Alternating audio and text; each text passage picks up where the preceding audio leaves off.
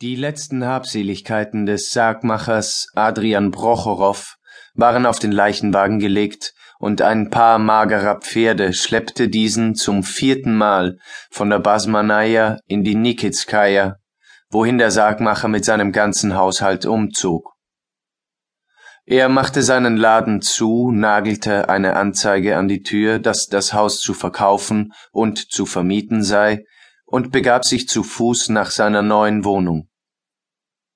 Als er sich dem gelben Häuschen näherte, das schon lange seine Fantasie gereizt und das er endlich für eine bedeutende Summe erworben hatte, fühlte der alte Sargmacher mit Erstaunen, dass sein Herz sich gar nicht freute.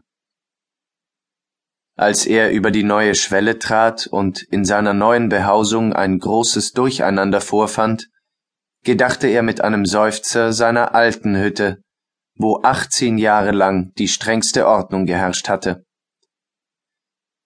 Er fing an, seine beiden Töchter und die Magd wegen ihrer Langsamkeit zu schelten und legte selbst Hand an. Bald war die Ordnung hergestellt. Der Schrein mit den heiligen Bildern, der Schrank mit dem Geschirr, der Tisch, das Sofa und das Bett nahmen die für sie bestimmten Winkel im Hinterzimmer ein. In die Küche und ins Wohnzimmer kamen aber die Erzeugnisse des Hausherrn. Särge von allen Farben und Größen, ebenso Schränke mit Trauerhüten, Mänteln und Fackeln. Über dem Tore prangte ein Schild mit der Darstellung eines wohlbeleibten Amors, der eine gesenkte Fackel in der Hand hielt und der Inschrift Hier werden einfache und gestrichene Särge verkauft und überzogen auch werden solche ausgeliehen und alte repariert. Die Mädchen gingen auf ihre Kammer. Adrian machte eine Runde durch seinen Besitz, setzte sich ans Fenster und ließ sich den Samovar bringen. Der aufgeklärte Leser weiß, dass Shakespeare und Walter Scott ihre Totengräber als lustige und zum Scherzen aufgelegte Menschen darstellen, um durch diesen Kontrast unsere Fantasie mächtiger zu erregen. Aus Achtung vor der Wahrheit können wir aber diesem Beispiel nicht folgen und müssen gestehen, dass der Charakter unseres Sargmachers vollkommen seinem düsteren Handwerke entsprach. Adrian Prochorow war gewöhnlich finster und versonnen.